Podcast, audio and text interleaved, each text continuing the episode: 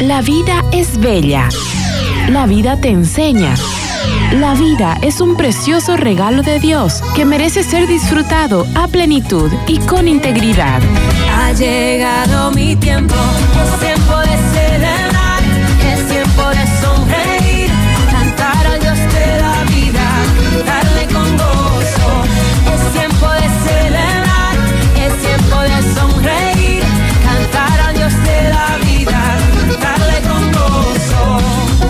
Bienvenidos a su programa.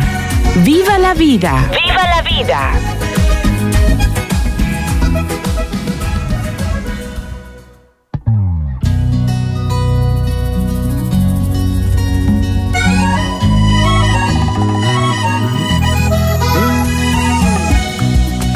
No voy a llorar por el pasado.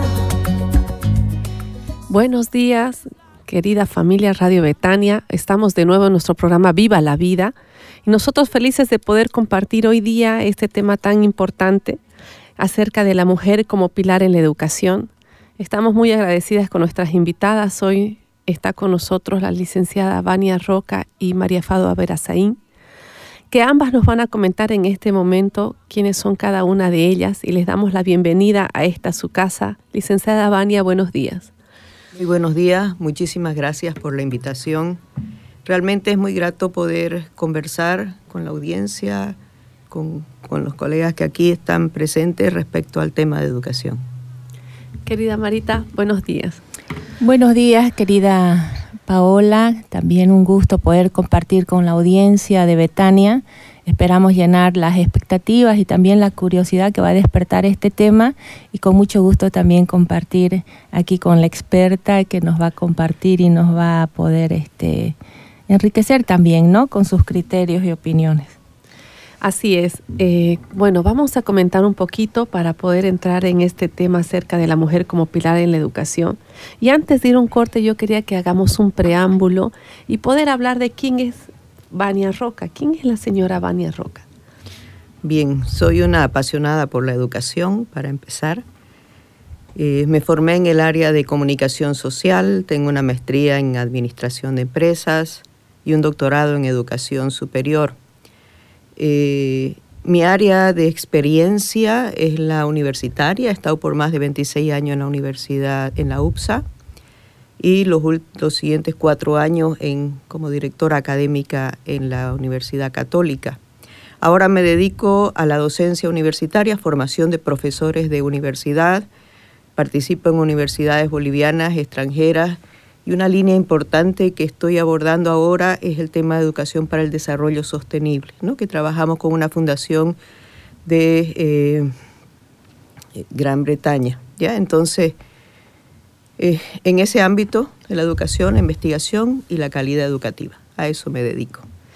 Qué belleza, licenciada Vania. Este aspecto que vamos a tomar con usted justamente es la educación eh, académica que tienen cada uno de nuestros hijos y también la tiene usted seguramente. Y también queremos saber quién es María Fado Averazaín.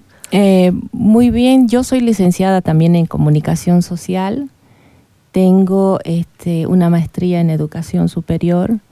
Tengo el desarrollo, digamos, junto con mi carrera que me he ido desarrollando con el tiempo en la comunicación social. Paralelamente he hecho y he desarrollado la docencia eh, en universidades y también en este último tiempo el privilegio de poder desarrollarme en, en la educación escolar, ¿no? Entonces me ha permitido también ir descubriendo todas las, las facetas que tiene y las profundidades y la riqueza que tiene la educación, tanto en colegio escolar como también en la educación superior.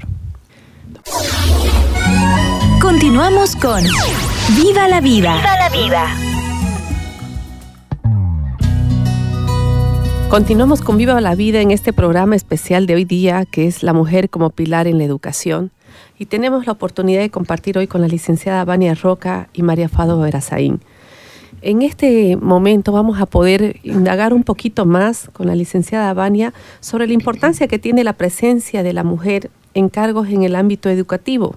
Sabemos que hay mujeres y varones, sin embargo, ¿qué nos debería diferenciar, qué debería resaltar en nosotros como mujeres en este ámbito, querida Lice? Un tema muy interesante y que nos está moviendo en todos los ámbitos educativos. Si analizamos estadísticamente la población estudiantil a nivel universitario de, licenciatura, estamos más o menos igual. Un poquito más las mujeres, 52%. Hablo información de Bolivia, en otros países las proporciones son diferentes.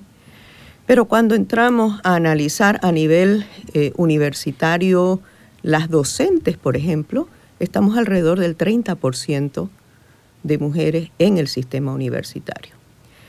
Si hablamos del ámbito administrativo, sube un poquito más, alrededor del 36, 40%. ¿no? Información que tengo es básicamente, y no va a ser muy diferente en el sistema privado, porque lamentablemente en el país estamos viviendo un periodo de oscurantismo que no hay información estadística respecto al sistema educativo. O sea, no, no tenemos cómo comparar, pero tenemos los datos del CV que nos da y que obviamente estamos hablando de una población del 70% de estudiantes. Entonces, más o menos, nos dice un poco del entorno. Eh, a nivel ya superior, jerárquico, eh, se reduce considerablemente la cantidad de mujeres que están en cargos directivos, rectoras, decanas, directoras de carrera. ¿No?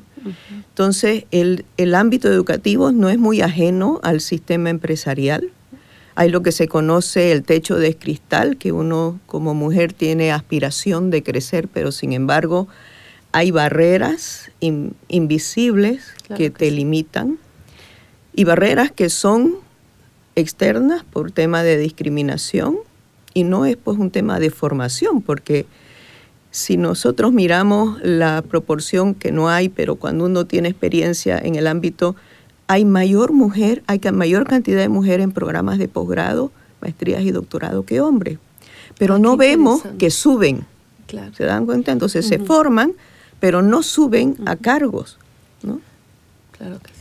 Eh, ahora, en ese ámbito hay una que es externa, que son el tema de discriminación a la mujer, pero el otro es interno, y eso es lo que nos debería preocupar más. ¿no? Porque son limitaciones que nosotros, nosotras nos ponemos eh, marcadas por la cultura, por el entorno, por el contexto, que como que no nos atrevemos a dar el paso a crecer, ¿no? Entonces, eh, y es un tema que hay que trabajar, y hay que trabajar en las escuelas, y hay que trabajar en la universidad, hay que trabajar en la familia, ¿no? Y todos los, todos los actores que de una u otra manera contribuimos en la formación, en la educación de las personas, ¿no? Porque esas limitaciones son las que podemos romper, ¿no? Así No tanto las externas, las internas son las que podemos romper. Es las que podemos empezar a hacer que nuestros hijos puedan pelear estas limitantes personales que van creciendo, ¿no? Y que creemos que de repente en nuestra época ya eso va, ya casi no va, que creemos que la mujer pues va sobresaliendo más, pero no, todavía se sigue viendo que no importa la formación que tenga, pues el cargo no está hecho para ella, ¿no? Hasta ahora, ¿no? Querida Marita, ¿qué características debería tener una mujer que está formando niños en la escuela, que que como tú me comentabas fuera de, eh, fuera de, que estamos al aire, que e, eres, bueno, directora en algún colegio, pero tú ves de todas maneras el día a día de estas profesoras, eh, mujeres, y de repente hay cosas que nos faltan o hay cosas que estamos cumpliendo. ¿Qué características deberíamos tener una formadora de nuestros niños? Bueno, como, como madres, creo que ahora como madres tenemos un gran desafío, ¿no?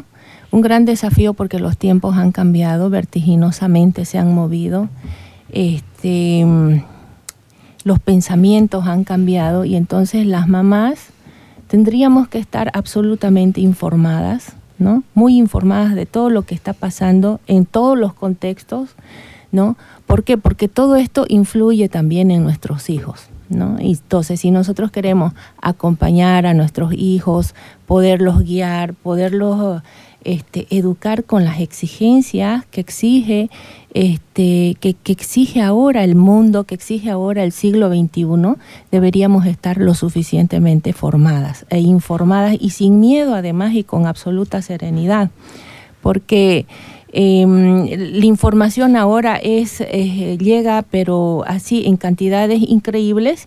y a los niños ahora lo que tenemos que enseñarles es a que sean críticos, a tener pensamiento crítico, a tener un pensamiento de análisis, aprenderles a este por eso es que la mamá debe estar bien formada, aprenderles a, explicar todas las posibilidades de pensamientos que ahora fluyen, de ideologías que ahora fluyen, y el niño aprender a qué, qué crees tú, qué piensas tú, esto es lo que hay, esto es lo que puede pasar, pero sobre la base de lo más objetivo posible, sin, sin, sin apasionarse de nada y sin tampoco estar sentándose en un sillón acusador de lo que es bueno y de lo que es malo simplemente este, con esa objetividad, con un criterio lo más ah, real posible, hablarle a, a, nuestros hijos de lo que está sucediendo en la actualidad, en todos los sentidos, en todos los aspectos, porque ahora un niño para el siglo XXI, un hombre para el siglo XXI, un joven para el siglo XXI,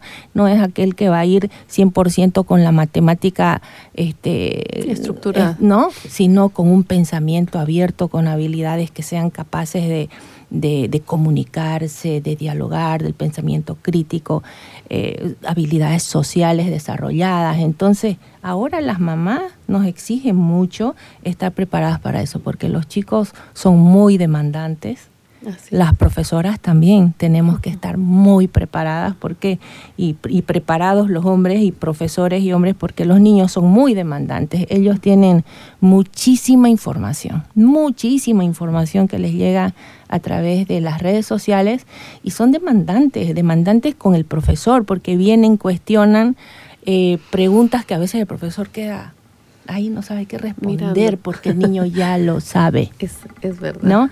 A la mamá viene y le pregunta, y la mamá queda ahí porque él ya lo sabe. Entonces nosotros tenemos que ir a una velocidad extra de la que estábamos acostumbrados, en todos los sentidos. Los niños hoy son muy demandantes en todos los sentidos y hay que estar alerta, ¿no? Así es. Querida Vania, eh, Asimismo, le adapto la pregunta para usted. ¿Qué características debe tener en la formación académica una mujer que esté ejerciendo esta su, profesión, su carrera? ¿Cómo debería ser? ¿Cómo es ahora, según su experiencia? ¿Y cómo deberíamos ser? Eh, en principio, valorarse, ¿no? Valorar el conocimiento que tiene y para ello, obviamente, tiene que formarse, ¿no? La formación es fundamental. Eh, una formación amplia que le permite eh, la comprensión de las diferentes realidades y cómo a partir de ese conocimiento transmitir. ¿no? Si estamos hablando del área específica de la docencia, por ejemplo, eh, la formación de profesores, eh, uno de los aspectos positivos, porque algo de lo, de lo negativo que hubo en la pandemia fue que nos empujó a que aprovechemos los recursos disponibles, los recursos tecnológicos disponibles, y eso ha generado como una explosión em, fortaleciendo y valorizando muchas estrategias activas de aprendizaje. Em, quien se dedica al ámbito de la docencia ahora no puede descansar en, en dejar de aprender. Porque nosotros estamos enseñando a personas menores que están mucho más cercanos a la tecnología, pero no tienen la expertise o el conocimiento que tenemos y tenemos que guiarlos. ¿no? Entonces, eh, alguien que se dedica a la docencia tiene que estar permanentemente formándose en técnicas y estrategias de enseñanza, el uso de recursos tecnológicos y los recursos disponibles en su entorno, ese es otro elemento. Puedo no tener internet, pero tengo otros recursos que me ayudan a poder transmitir conocimiento. Y el otro elemento es eh, sólida formación en su ámbito profesional. Si hablamos de profesores, Eh, es muy necesaria esa visión transversal que tenemos que tener de los objetivos de desarrollo sostenible en todos sus 17 objetivos que se involucran en cada una de las áreas profesionales. Tenemos que formar esos profesores con conciencia y al mismo tiempo esos profesionales con conciencia que van a tomar decisiones en empresas, en industrias, en Estado o como ciudadanos. Entonces, esos elementos tenemos que transmitir.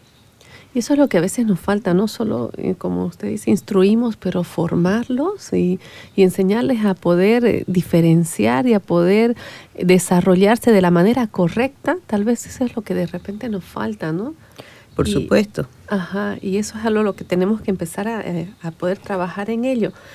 Quería saber también, Licen Vania, cuáles son los principales desafíos de nuestra época, ¿no? Como usted mencionaba, eh, hay técnicas, hay estrategias, ¿no? Que muchos docentes lo están usando, pero también eh, ha pasado ambas cosas, ¿no? Los han, em- han empezado, a- nos hemos empezado todos a formar con todas las tecnologías, hemos vuelto a la vida rutinaria normal y también hemos dejado las tecnologías de golpe o hay docentes que todo le echan a la tecnología. O sea, tenemos esta, estas- estos extremos donde, bueno, revisen todo y hagan en base a- al Internet y lo vemos en la siguiente clase. Entonces, ¿cómo equilibrar esto? ¿Cómo, ¿Cuáles son los desafíos en nuestra época para educar a nuestros, a nuestros docentes, a nuestros jóvenes? Eh, lo que pasa es que nosotros lo que hemos vivido es lo que se denomina la educación remota de emergencia. No, hemos, no nos hemos apropiado de las metodologías como corresponde en el con el soporte, digamos, eh, virtual. ¿no? Yo considero que lo que nosotros tenemos que empujar es a la educación híbrida, el, el poder aprovechar en los soportes tecnológicos lo que es factible y dejar para lo presencial lo, la- lo reflexivo, lo apli- aplicar el conocimiento, la experiencia para consolidar el aprendizaje. ¿no? Eh, ahí parte mucho desde la política institucional, de las instituciones de educación, que marque una pauta y forme a sus profesores. Porque el problema es que nosotros estamos acostumbrados a una educación tradicional, pero ahora ha cambiado, ha cambiado y tenemos que enseñarles cómo se hace. O sea, no, no es que lo estábamos haciendo bien, no, No. estábamos haciendo bien algo, digamos. Pero esta transformación nos tiene que llevar a aprender. En, en otros países eh, hay un equipo que apoya al docente, no es el docente solo. Aquí continuamos, el docente sigue remando solo. Se forma solo, se instruye solo, se Exactamente. investiga solo todo. Afuera hay un equipo, tienes diseñadores instruccionales como apoyo, tienes diseñadores gráficos que te ayudan a preparar el material, tienes la parte tecnológica que te montan en una plataforma toda una estructura a partir de un modelo predeterminado. Entonces eso te ayuda a llevar, pero el problema es que aquí todavía descansa todo eso en el docente.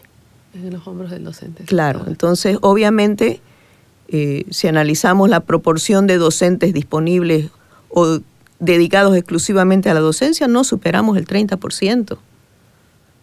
70% de los docentes del sistema privado, por ejemplo, eh, trabaja y se dedica a la docencia. Entonces, ¿qué tiempo prepara? Porque no es sencillo, no es fácil, requiere, un, requiere tiempo y conocimientos técnicos para hacer todo esto. Exacto. Entonces, ne- las instituciones deben dar un buen soporte a los docentes, definir previamente un modelo y ayudarlos a montar todo esto para poder avanzar y salir de educación remota emergencia y llegar a una educación híbrida. Continuamos con Viva la vida. Viva la vida.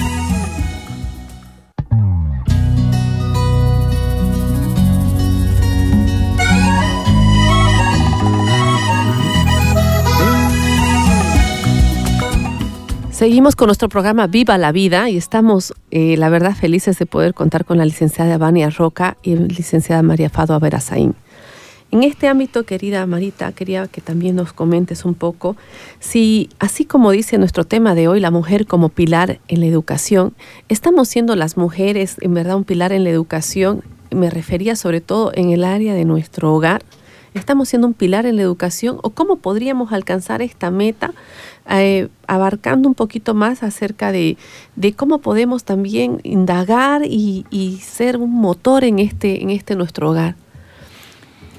Eh, bueno, eh, yo creo que el papel de la mujer en el hogar, en el acompañamiento de los hijos, es muy importante, es fundamental, especialmente ahora.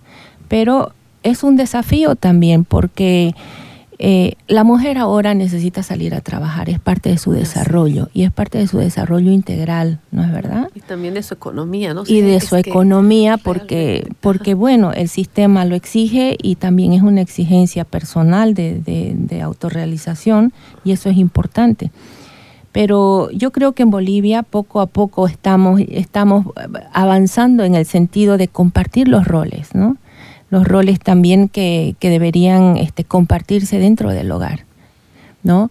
respecto a las responsabilidades eh, con la crianza de los hijos, con el apoyo a los hijos.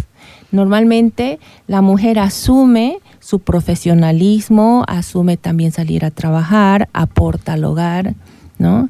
Aporta al hogar, pero dentro del hogar todavía los roles no están compartidos con el papá, con el esposo, con los padres de los niños.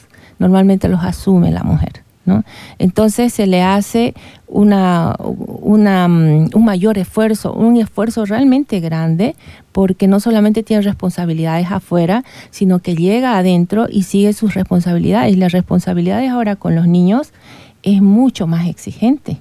¿no? Entonces, realmente es importante poder compartir eh, mucho con el papá, con el padre de los niños, así no se, no estén casados, pero sí que tienen también responsabilidades que asumir. Y, y digo por qué, porque los tiempos han cambiado y ahora los niños también están eh, empapados permanentemente de información, ¿no? Como decíamos a través de las redes sociales. Hay muchas distracciones, eh, los, los tiempos han cambiado y entonces los niños de alguna manera también necesitan un mayor acompañamiento.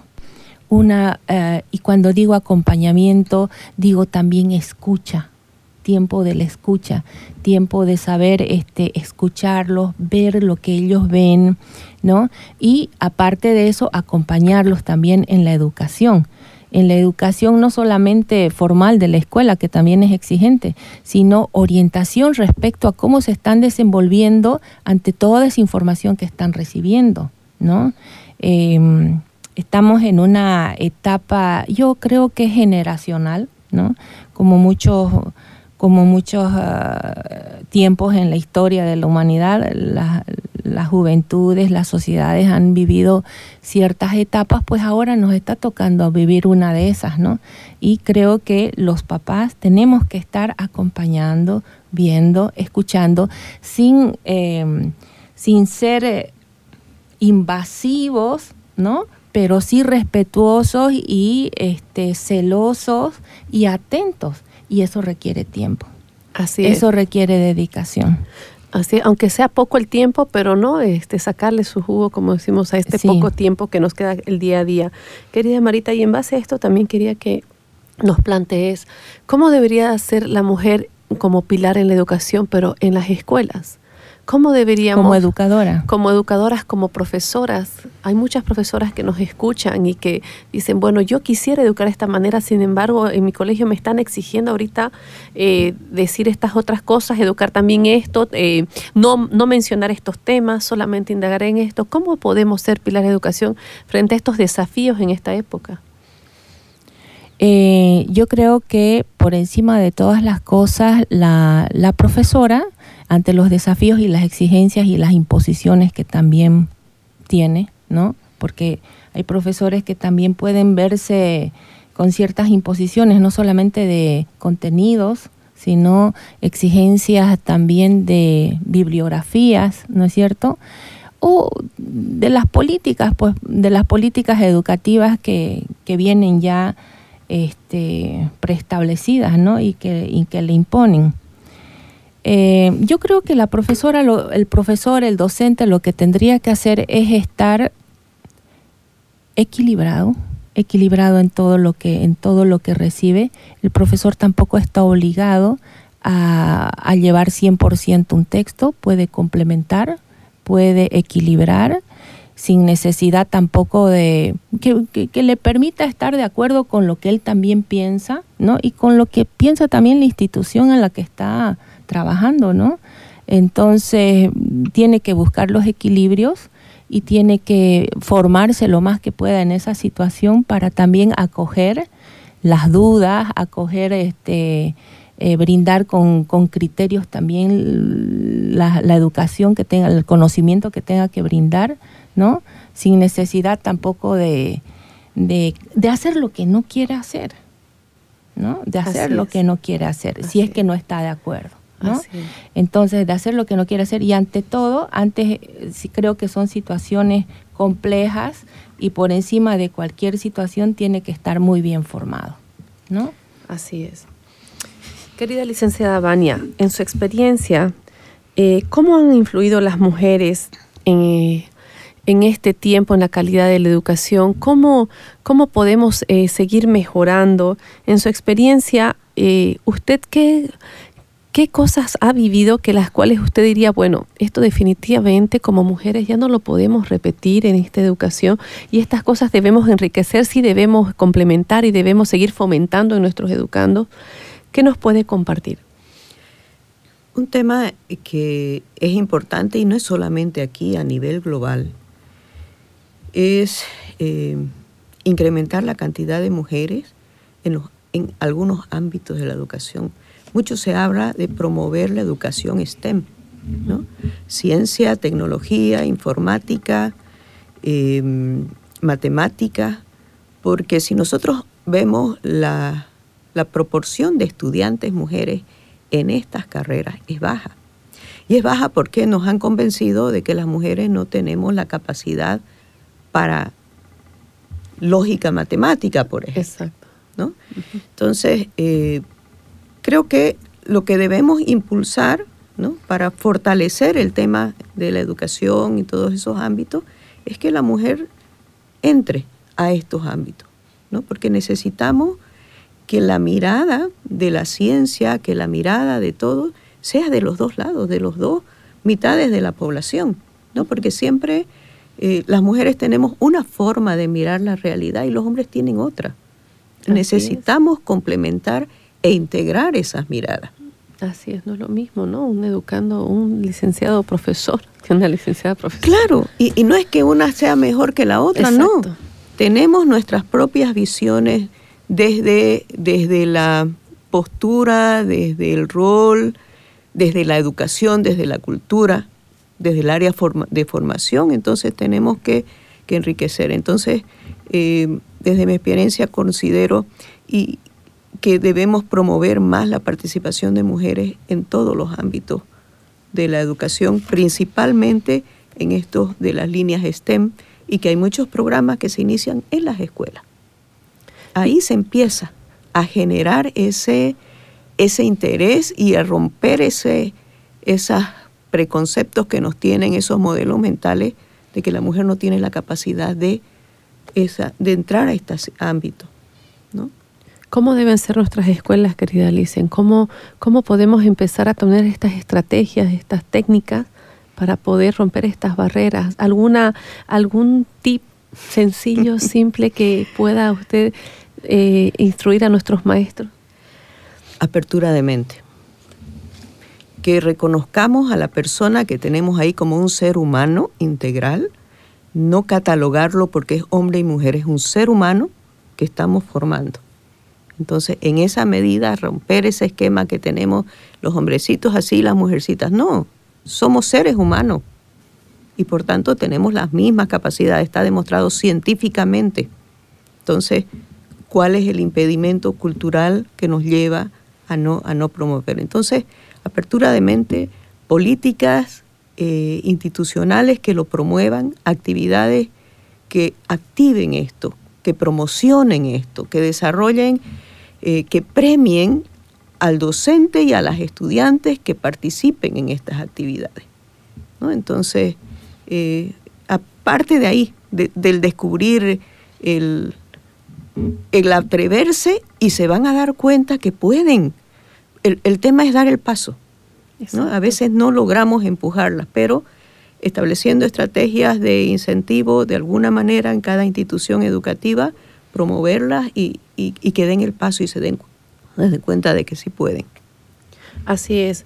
Eh, querida Marita, eh, hablábamos eh, algo fuera del aire acerca de cómo pueden nuestros, mm, si bien los papás últimamente, como usted dice, eh, trabaja mamá y papá, y eso, eso ha hecho que nos desinvolucremos un poco de nuestros hijos y tengamos este pretexto de decir, bueno, es que yo llego tarde y mi hijo ya ha estado casi durmiendo y, y no, no le restamos este tiempo de donde sea y no le sacamos para poder formar esto, eh, ha hecho que de repente nuestros hijos eh, se vayan formando solos y cuando queremos ya agarrar la rienda de nuestros niños, eh, nos damos cuenta que están viendo cosas que jamás pensábamos nos damos cuenta que están jugando cosas que los están llevando a extrema violencia y, y los descubrimos de repente un poco tarde, ¿no?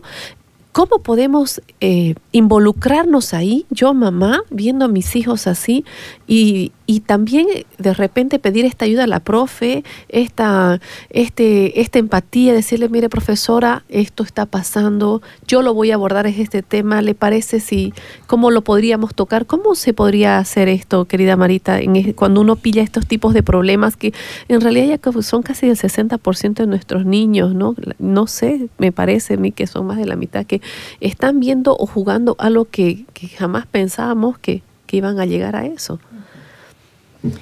Em, sí, yo creo que em, ahorita el problema es un poco eh, esa, esa situación de em, más acompañamiento y cercanía que necesitan los niños, especialmente respecto al acceso a las redes sociales, ¿no?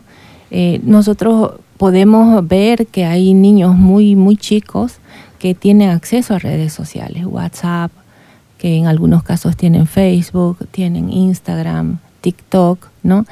Y no tienen la madurez para aprender a manejar ese tipo de, redes. O sea, ni siquiera a veces los adultos saben manejarlo con madurez, mucho menos los niños. Entonces, como que ven tienen mucha información a través de las redes sociales, pero, pero también publican información indebida, ¿no?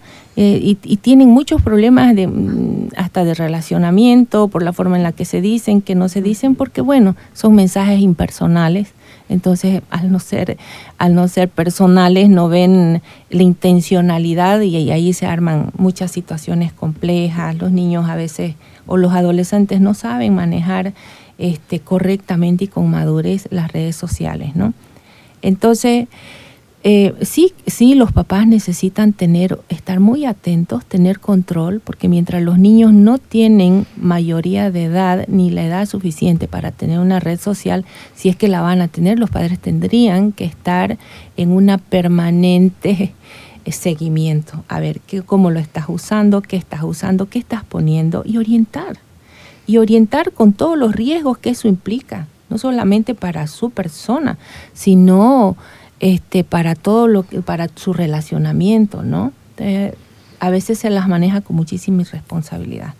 Por otro lado, este, los niños a través del YouTube o de cualquier otra, otra fuente de información que ahora se utilizan tanto, les llega eh, infinidad de información, infinidad de información y ahora los colegios, los padres de familia. Lo que tenemos que hacer es eh, formarlos para que ellos aprendan a tener filtros y a elegir. Yo creo que, porque uno les puede decir, te prohíbo y te pongo un control parental para que no mires tel, pero el niño lo va a buscar por otra parte, ¿no? Lo va a buscar por otra parte, o el adolescente. Entonces yo creo que hay que hablarles con la verdad, hay que hablarles sin temor, hay que incluso a veces adelantarse. Nosotros creemos que nos vamos a adelantar, pero ellos ya lo saben, porque ellos están, están a mucho más distancia de lo que nosotros creemos. en todos, los, en todos los aspectos. Esta cantidad de información yo creo que ha hecho que los niños estén adelantados en muchas, están adelantados en muchas situaciones, pero no con la madurez que, la madurez no está acompañando a eso. ¿no? Entonces, eh, los papás ahora sí que necesitan estar mucho más atentos, estar acompañando, estar informadísimos, pero no solamente informados este, de las noticias, no, informados y formados de cómo acompañar, contener, este, darse cuenta de lo que está viviendo el niño y acompañarlo. Y sí, en el colegio también tenemos los profesores estar mucho más atentos.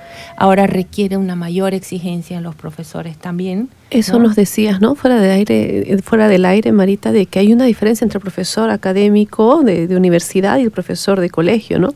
Este involucrarse, Marita, ¿cómo debería ser?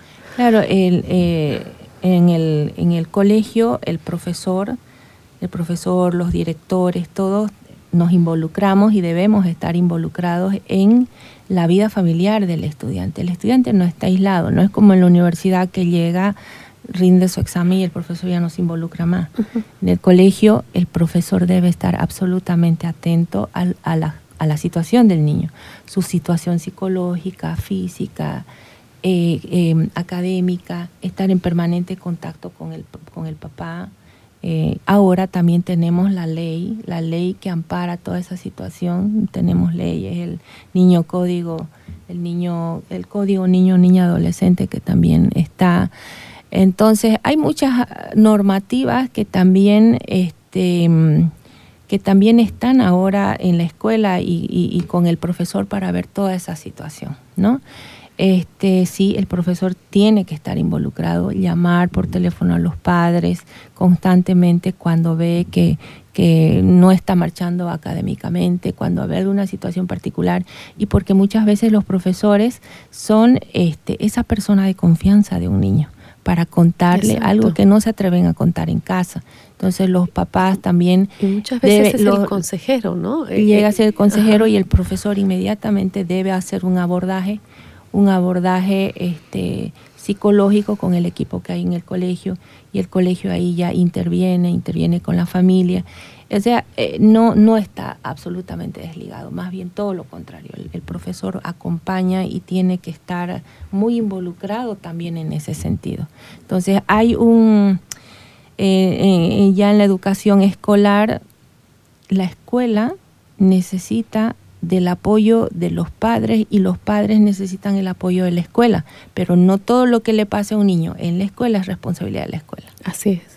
Es también eh, la otra parte del papá. Entonces, nosotros en la escuela, este, la escuela en realidad educa, educa y es una prolongación de la educación que está recibiendo en casa. Porque la, la familia en realidad es la primera escuela del niño, donde realmente se va a formar afectivamente, se va a formar también en principios, en valores, es su base, es la estructura, es lo más importante. La escuela será ya una prolongación o lo que yo quiero, la otra parte que yo quiero que mi hijo reciba, ¿no? Pero no es la absoluta responsable. Exactamente. Es más, por si acaso, para, hay cosas que los niños en casa no hacen, que lo hacen a veces en la escuela. Y los papás recién se desayunan cuando el profesor se lo Cuando el profesor se lo dice, ¿no? Y ellos dicen, no, pero ¿cómo? Pero es que sí. Sí, así es, ¿no? es, totalmente.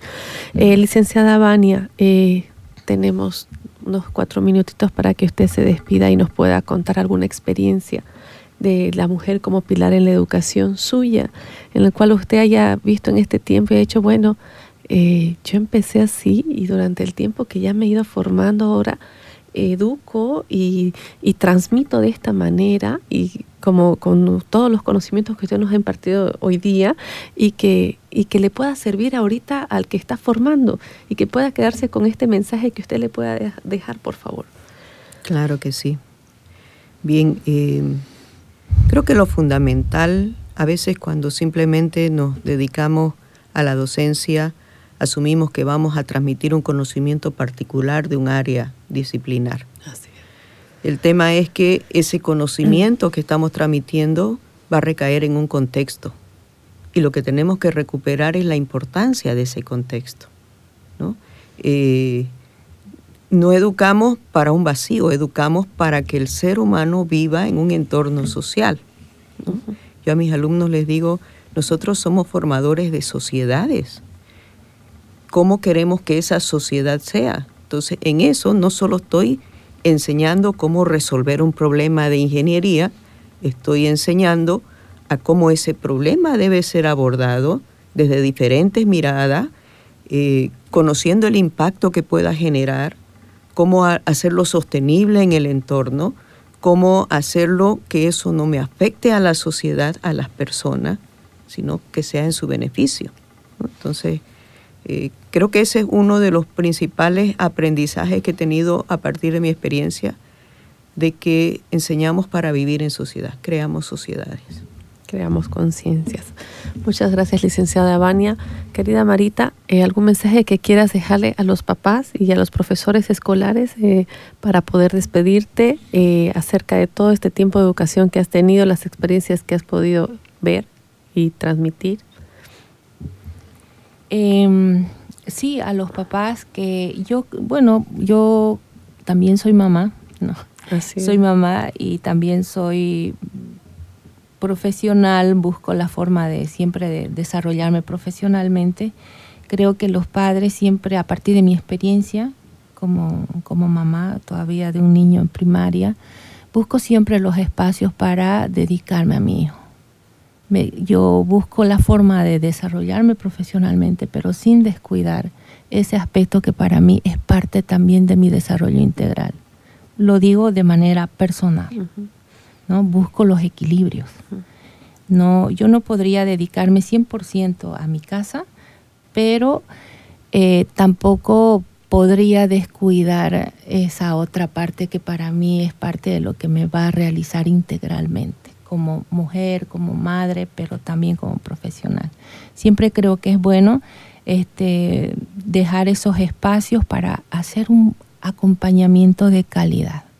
Es importante que los papás nos formemos, estemos actualizados con todo lo que pasa en la cultura, en la política, para hablarles, despertar en ellos análisis crítico, aprender a que elijan, ellos deben aprender a elegir y fundamentalmente creo que hay una etapa en la que nosotros debemos doblar rodillas para pedirle al Señor que nos ayude a conducir a nuestros hijos en los diferentes desafíos que nos plantea la historia de la humanidad, porque ahora la historia de la humanidad nos está planteando otro desafío, que es la ideología de género y todo eso, ¿no?